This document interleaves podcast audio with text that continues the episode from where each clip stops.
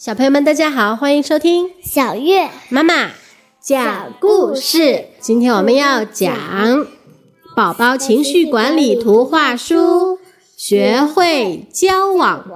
小熊猫找朋友。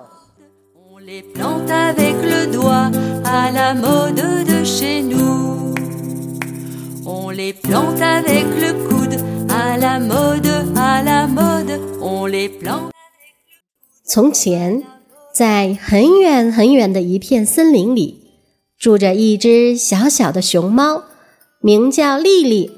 小熊猫的毛软软的，雪白中还点缀着几片黑斑，就好像小熊猫把爪子伸到墨汁里，又抹到自己的眼睛旁边和耳朵上一样。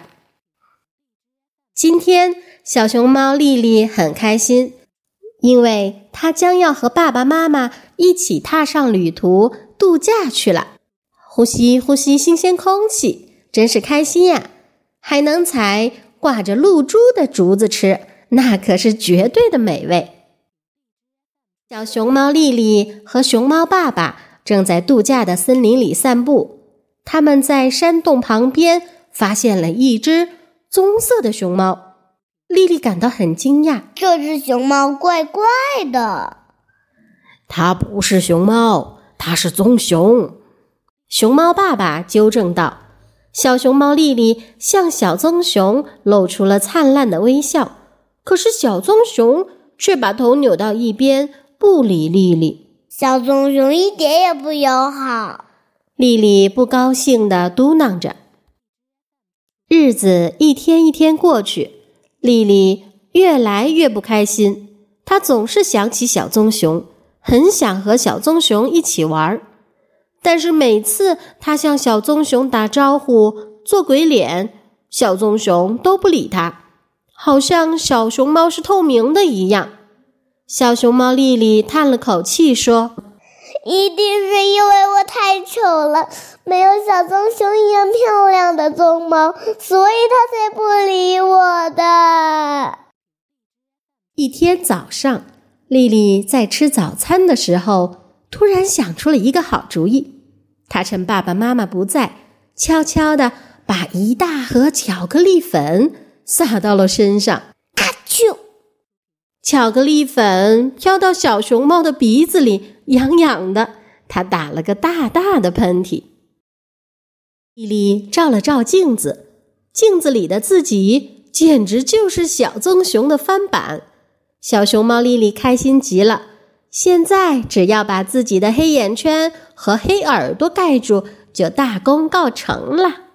小熊猫丽丽跑到了小棕熊的洞旁边，棕熊们都在香香的呼呼大睡呢。只有最小的那只小棕熊调皮的在角落里自娱自乐，丽丽的心紧张的砰砰直跳，但还是鼓起勇气走到小棕熊旁边。小棕熊有点惊讶，他微笑着说：“你好呀，你是从哪里来的呢？我怎么从来没有见过你呢？”我叫丽丽，嗯，我刚刚搬到这里。我可以跟你一起玩吗？当然可以啦！小棕熊高兴地说：“我的名字叫格里斯，我们一起去湖里游泳怎么样？”小熊猫丽丽很想去游泳，但又担心自己身上的巧克力粉被水冲掉，于是便说：“我更喜欢蒙眼摸人游戏，咱们玩蒙眼摸人吧。”小棕熊高兴地同意了丽丽的建议，但是当丽丽把蒙住眼睛的头巾摘下来的时候，抹掉了一些巧克力粉。咦，你的眼睛周围怎么是黑色的呢？格里斯很惊讶。嗯，我我刚才撞到了。丽丽一边挠头，一边结结巴巴的回答。但是小棕熊格里斯还是不放过丽丽。咦，你的头上还有一块白白的斑。幸亏格里斯的妈妈这时候来了，她的手里还拿着冰淇淋。快吃吧，不然你们的冰淇淋就要化啦！哇，冰激凌实在是太好吃了！小熊猫丽丽舔了舔爪子，一点儿都不想浪费。咦，丽丽，你的爪子怎么变成黑色的了？小棕熊很好奇。因为，因为我刚才把爪子弄脏了。小熊猫丽丽结结巴巴地说：“丽丽也觉得自己说谎说的太多了，于是赶紧转移话题。我们继续玩吧。”于是他们就接着玩，一直到了天黑，连丽丽的妈妈在叫丽丽都没听见，他们也没听见轰隆隆的雷声。突然，风雨大作。小棕熊和小熊猫连忙躲进了洞里，丽丽身上涂的巧克力粉都被冲掉了。格里斯终于看到了丽丽的真面目，原来你是熊猫呀！小熊猫丽丽很羞愧，一句话也不说。小棕熊接着说：“但你为什么要打扮成棕熊呢？”小熊猫解释道。因为我想和你一起玩，但是你总是不理我。很可能是因为我和你不一样吧？我不是这样的，你不知道吗？棕熊的视力都特别差，只有你来到我身边时，我才能看到你呢。小棕熊笑笑说：“丽丽松了一口气。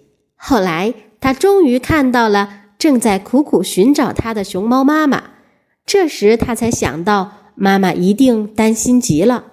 丽丽忐忑不安地问小棕熊：“我现在该回家了，你你不会怪我吧？”“当然不怪你，我怎么会怪你呢？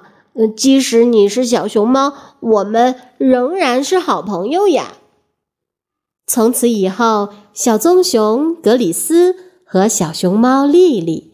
成为了世界上最要好的好朋友，即使他们的外表不同，但他们仍然形影不离。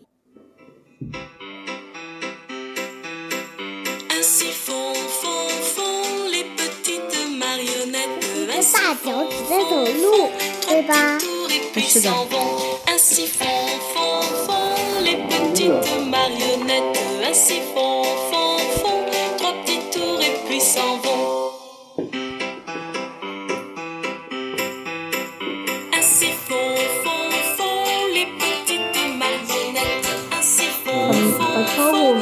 那么大。